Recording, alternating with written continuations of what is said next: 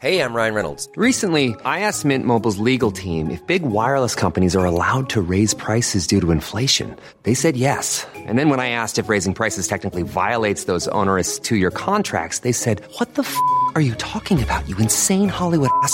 So to recap, we're cutting the price of Mint Unlimited from $30 a month to just $15 a month. Give it a try at mintmobile.com slash switch. $45 upfront for three months plus taxes and fees. Promo rate for new customers for limited time. Unlimited more than 40 gigabytes per month. Slows. Full terms at mintmobile.com.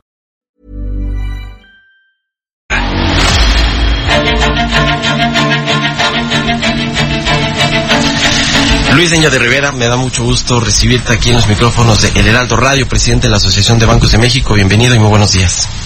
Mario, un gran placer, buenos días. Es eh, para la convención bancaria número 83 un enorme placer tener a El Heraldo Radio aquí en Acapulco en vivo y a todo color. Muchas gracias. Gracias. Don Luis, ¿cómo está? Muy buenos días. A Roberto Gracias, Aguilar muy buenos días. Roberto, buenos días, un gran placer. Al contrario.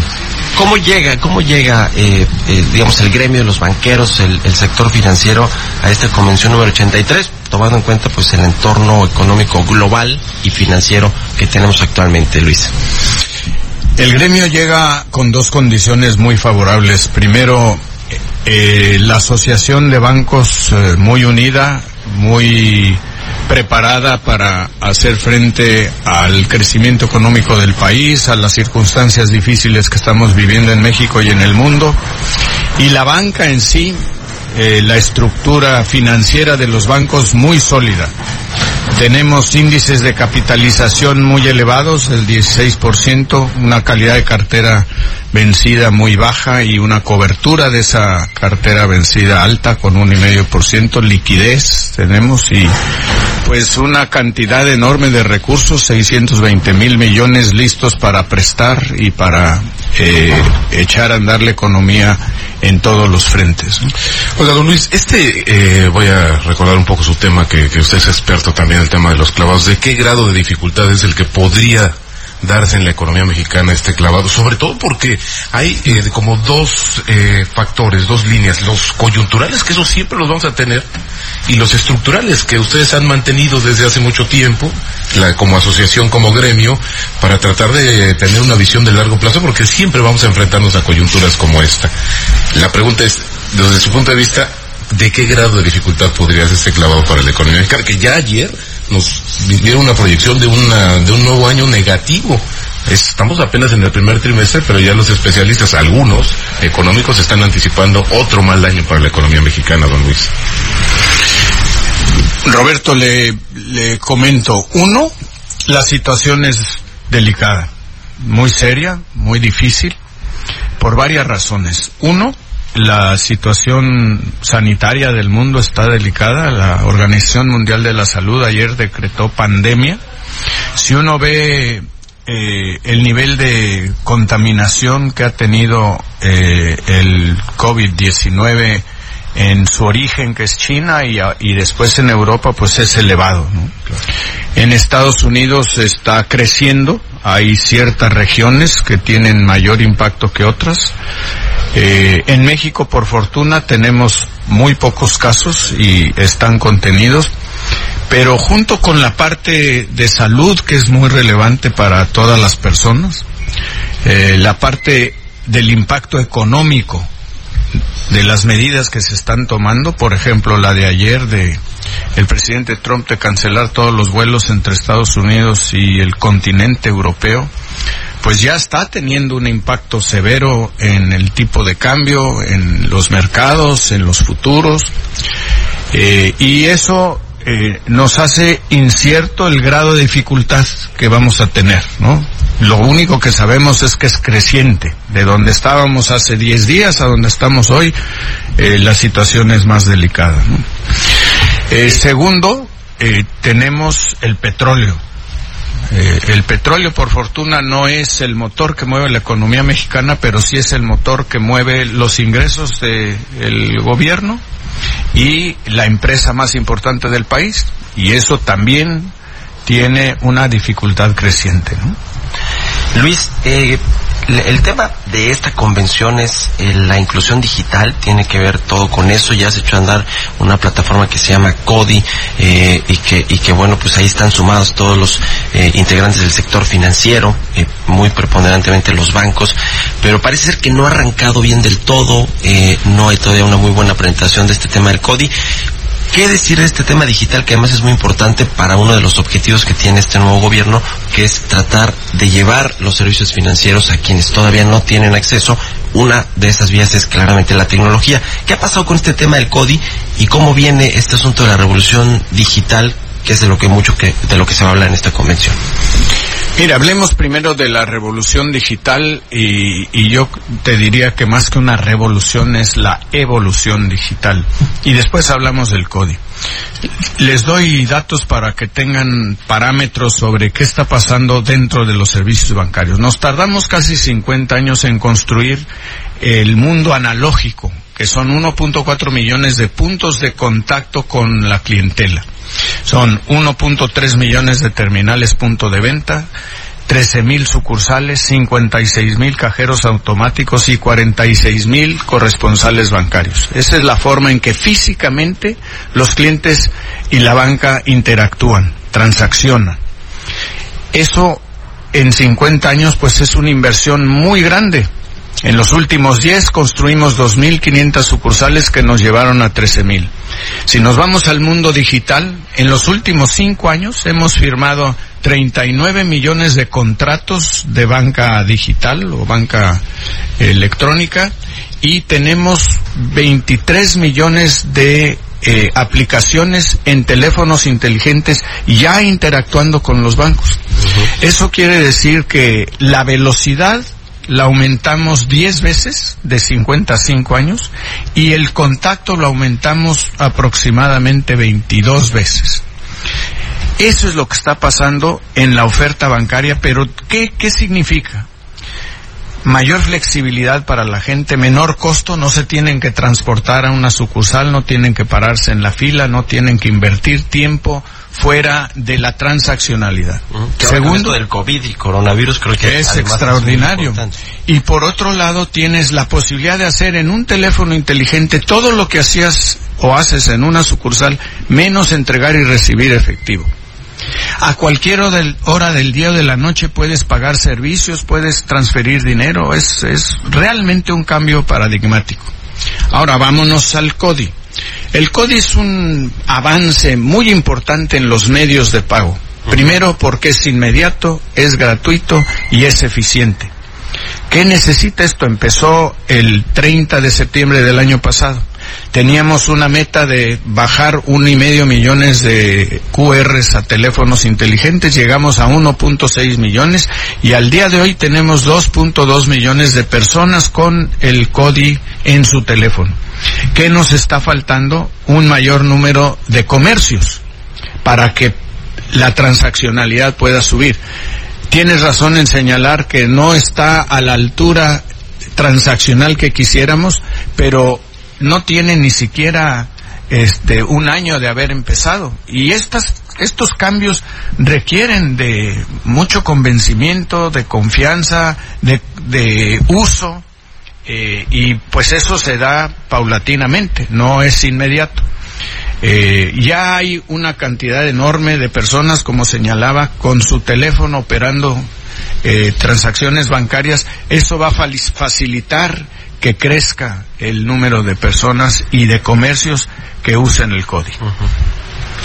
Ahora, el tema eh, también es importante, don Luis, porque sí, se ha hablado recurrentemente de la penetración, del mayor uso de los eh, sistemas eh, bancarios, pero también un tema que tiene mucho que ver es esta situación de cuál es el objetivo o cuál es la justificación económica que los bancos y el sistema en su conjunto podrían buscar para justamente acelerar este proceso. Se lo digo porque nuevamente el secretario habló sobre el tema de inclusión y es algo que desde un principio este gobierno puso en la agenda con el tema de ser muy eficiente o buscar eficiencias justamente que se trasladen a los clientes, pero sigue habiendo un, un gap, una brecha entre los que tienen el acceso porque tienen recursos y en los que tienen muy pocos recursos y no representan o no tienen un sentido económico para la banca como tal. ¿Cómo resolver este paradigma, este dilema que creo que es como básico para tratar de avanzar justamente en la penetración de los servicios, don Luis? Sí, esa es una gran pregunta, Roberto, porque llega exactamente en el momento en que estamos transformando los servicios del mundo analógico al mundo digital. ¿Qué quiere decir? Para poder montar una sucursal relativamente pequeña, con dos ventanillas y, y no más de 60 metros cuadrados, en un lugar remoto, que tenga telecomunicaciones, seguridad, que tenga una bóveda, que tenga personal calificado, que le podamos llevar el efectivo en un transporte de valores, cuesta en el mejor de los casos 5 millones de pesos. Este, y luego operarla anualmente cuesta 2 millones de pesos. ¿No? Entonces, usted me dice, oiga, ¿cómo le hacemos con la gente que tiene pocos recursos? No es cuestión de que la gente tenga muchos o pocos recursos, es cuánto dinero como proveedor de servicios financieros, ya sea un banco o una empresa de otra índole, tengo que invertir y cuánto me va a redituar esa inversión. Claro. Ese es el tema de fondo. Ahora, yo se lo pongo de otra manera. Abrir un corresponsal bancario cuesta menos de 80 mil pesos. Y se puede hacer a través de un teléfono inteligente. La transaccionalidad es muy barata y la eficiencia es muy alta. Y los corresponsales en las comunidades más apartadas normalmente son pequeños comerciantes. Y el, el dinero que tienen en su caja de la transaccionalidad comercial de su establecimiento también sirve para la transaccionalidad financiera. Entonces, bajamos mucho el costo, llegamos muy lejos y atendemos a la población de cualquier índole. Eh, hay, hay comunidades en la sierra de donde a usted se le ocurra, Oaxaca, Chiapas, el norte de Puebla, eh, lugares de- del norte de la República, donde es muy difícil llegar físicamente. La tecnología llega muy fácilmente. Ahora- Ese es el gran cambio que estamos realizando. Pero parece que ese chip no lo tiene el- nuestro gobierno. ¿no? Pues está, está insistiendo en gastar en infraestructura física para llevar también los servicios. Creo que ahí es una cuestión donde la discusión y la aportación que haga justamente el ABM con las muestras de la eficiencia por in- introducir tecnología debería de ser lo que dicte esta inversión desde mi punto de vista. Mire, eh, somos complementarios. El gobierno a través de la banca de desarrollo tiene que tomar medidas para ah, cumplir con su mandato y la banca comercial tenemos que tomar las nuestras.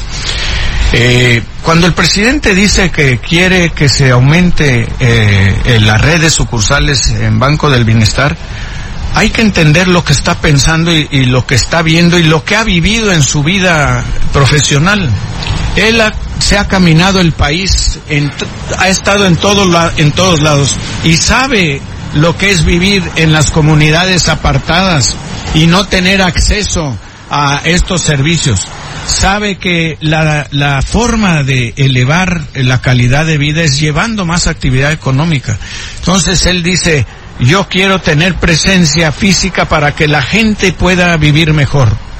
Eh, nuestro trabajo como banca comercial es lograr eso con los sistemas electrónicos más avanzados. Es también importante entender que la banca invierte 20 mil millones de pesos o más anualmente para desarrollar la tecnología. Entonces, no puede un, un banco de desarrollo que no tiene ese, esa inversión disponible llegar a, a- al mundo digital a la velocidad que quisiéramos. Ahora, por lo menos el presidente ya dijo que no van a ser 13 mil sucursales, ya le bajó, creo que le echaron lápiz, cálculos y salía muy caro, creo que van a ser 2.700 o 2.400 unidades del Banco del Bienestar que se tienen previstas. Eh, estamos platicando con Luis Niño de Rivera, el presidente de la Asociación de Bancos de México. Con el tema de las comisiones, eh, Luis, ¿cómo llegan los banqueros a esta convención número 83? Porque el presidente López Obrador el año pasado pidió eh, pues el asunto este tema de revisar las comisiones que de hecho fue una in- iniciativa que propuso Ricardo Monreal eh, y que sentó a todos los involucrados a la mesa a discutirlas pero también habló de las comisiones por las remesas ¿Cómo llegan con esa solicitud que hizo el presidente el año pasado? Ahora que yo creo que pues, va a ser de lo primero que va a hablar. Creo que ayer incluso en la conferencia habló del quién es quién en las comisiones, en la conferencia matutina del presidente y el tema este del Banco del Bienestar. ¿Qué hay con ese asunto de las comisiones? Sí, es, es un tema muy relevante. Y el presidente señaló el año pasado que de comisiones por servicios bancarios no iba a hablar, pero sí de comisiones por remesas. Y ofreció eh, reconocer al banco que hubiera bajado más las eh, comisiones por remesas. Eh, empecemos por las remesas, Mario, porque es un tema de la mayor importancia para el país. El año pasado rompimos récord llegamos a 36 mil millones de dólares de dinero que recibimos eh, del extranjero, principalmente de los Estados Unidos. México es el tercer país en volumen de remesas anuales. El año pasado en el mundo se movieron 700 mil millones de dólares de remesas, de los cuales la India en primer lugar recibió 80 mil millones y China 70 mil millones. O sea, México tiene menos de la mitad de las remesas que tiene la India y la mitad de lo que tiene China. Sin embargo, la comisión que se cobra en el extranjero, que es principalmente Estados Unidos, para mandar remesas a México es la más baja del G20. Les doy datos. Una remesa promedio son 304 dólares. Para enviarla a México cuesta 4.5% hoy. El promedio del G20 es 6.5%. O sea, estamos 30% por abajo de la, del costo de países, por abajo de, de la India, que es el que sigue en precio, y la mitad de lo que cobran en China. Pero vamos a entender cómo se distribuye y quién las cobra. En la ventanilla en Estados Unidos se queda el 50% de, ese, de esa comisión.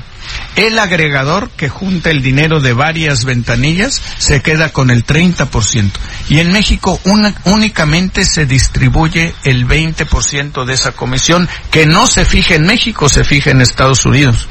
Por otro lado, la banca no es el único eh, distribuidor de remesas aquí en México. Eh, llegan más o menos físicamente a las ventanillas bancarias el 20% y otro 14-15% llega a cuentas bancarias. El resto lo distribuyen otro tipo de empresas. Entonces, la competitividad de México en el mundo en remesas, en comisiones, es elevadísima. Y ustedes se preguntan por qué.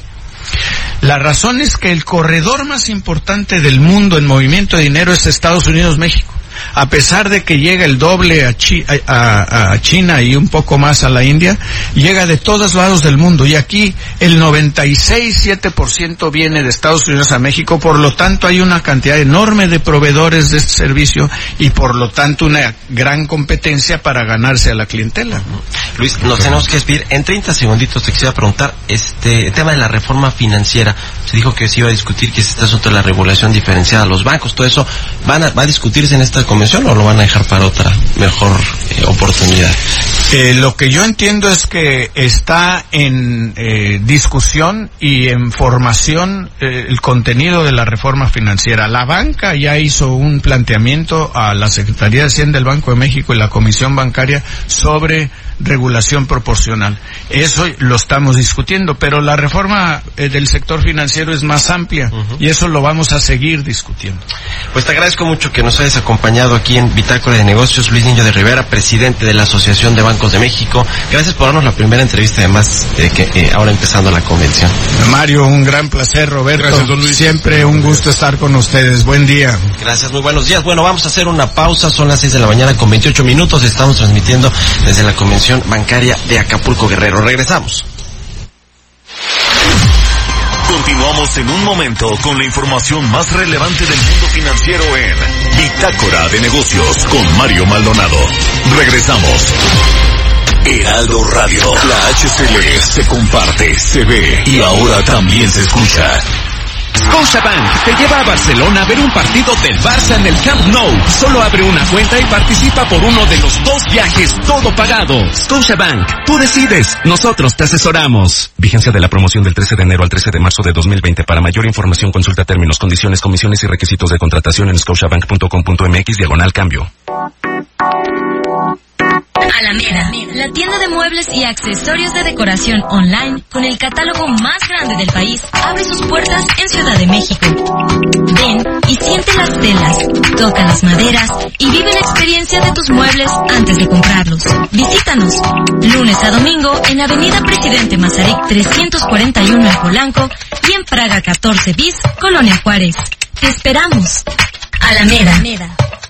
A todos nos ha pasado. Tenemos dudas. Necesitamos respuestas. En la línea de la vida de Conadic te informamos sobre adicciones y consecuencias. También te orientamos en caso de crisis emocional por el uso de sustancias. Y si te preocupa que alguien pueda engancharse, te asesoramos. Llama al 800-911-2000 cualquier día a cualquier hora. Juntos por la paz. Estrategia Nacional para la Prevención de las Adicciones. Gobierno de México. Heraldo Radio 98.5 FM. Sorpréndete, llegó Ganahorro de Afore Móvil. ¿Quisieras ahorrar para tu retiro pero siempre te falta dinero? Ya puedes gastar y ahorrar al mismo tiempo sin poner un peso más. Descarga y usa la aplicación Afore Móvil. Compra en línea desde tu celular los productos que te gustan al precio que ya conoces. Y por cada consumo recupera una parte de tu gasto como ahorro voluntario en tu cuenta Afore. Así de fácil. Con Ganahorro de Afore Móvil, ahorrar ya no te cuesta. Generación Afore. Con SAR. Gobierno de México. ¿Tienes pequeños a los que les gusta dibujar? Si tienen entre 6 y 12 años, motívalos a que echen a volar su imaginación.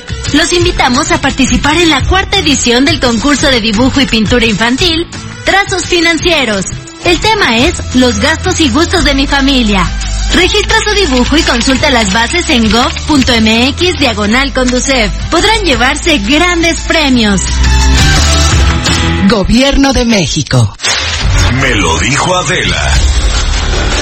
Está con nosotros hoy el diputado Ulises García Soto, diputado por Morena. La gran mayoría de los eh, casos de niños desaparecidos eh, son porque es una sustracción de, de, un familiar, generalmente de un padre o de una madre. Una de las cosas importantes de esta reforma es que eh, no nos esperamos a que haya otro tipo de delitos como la trata, exacto, una violación, órganos, explotación sexual, laboral, sino de inmediato, exactamente, esa es parte importante. Desde el hecho de que se sustrae a un menor, digamos, se, se, sustrae a una menor de una escuela primaria, entonces, entonces ya se convierte pues en un delito. Y es Así, una sustracción. A eso ya es una sustracción y no te esperas pues a que otra cosa suceda para poder encuadrarlo en un delito. A 12 de la mañana, de lunes a viernes por El Heraldo Radio. Si tú o un familiar tiene discapacidad, cuéntale al censo porque cuando te cuentan, te conocen y te incluyen en la planeación del país con acciones que te beneficien a ti y a tu familia. Contigo estamos completos. Conoce tus derechos y actuemos. Fundación Teletón, promoviendo los derechos de las personas con discapacidad. Cero. Guardando la tradición de la comida española y vasca tradicional. Cero. Cambia de casa. Estilo, buen servicio y buena comida. Ahora en San Ángel. Avenida Revolución, 1547. Cero Restaurante. Heraldo Radio. Estamos de vuelta en Bitácora de Negocios con Mario Maldonado. Even on a budget, quality is non-negotiable. That's why Quince is the place to score high-end essentials at 50 to 80% less than similar brands. Get your hands on buttery soft cashmere sweaters from just 60 bucks, Italian leather jackets, and so much more. And the best part about Quince, they exclusively partner with factories committed to safe, ethical, and responsible manufacturing. Elevate your style without the elevated price tag with Quince. Go to quince.com slash upgrade for free shipping and 365-day returns.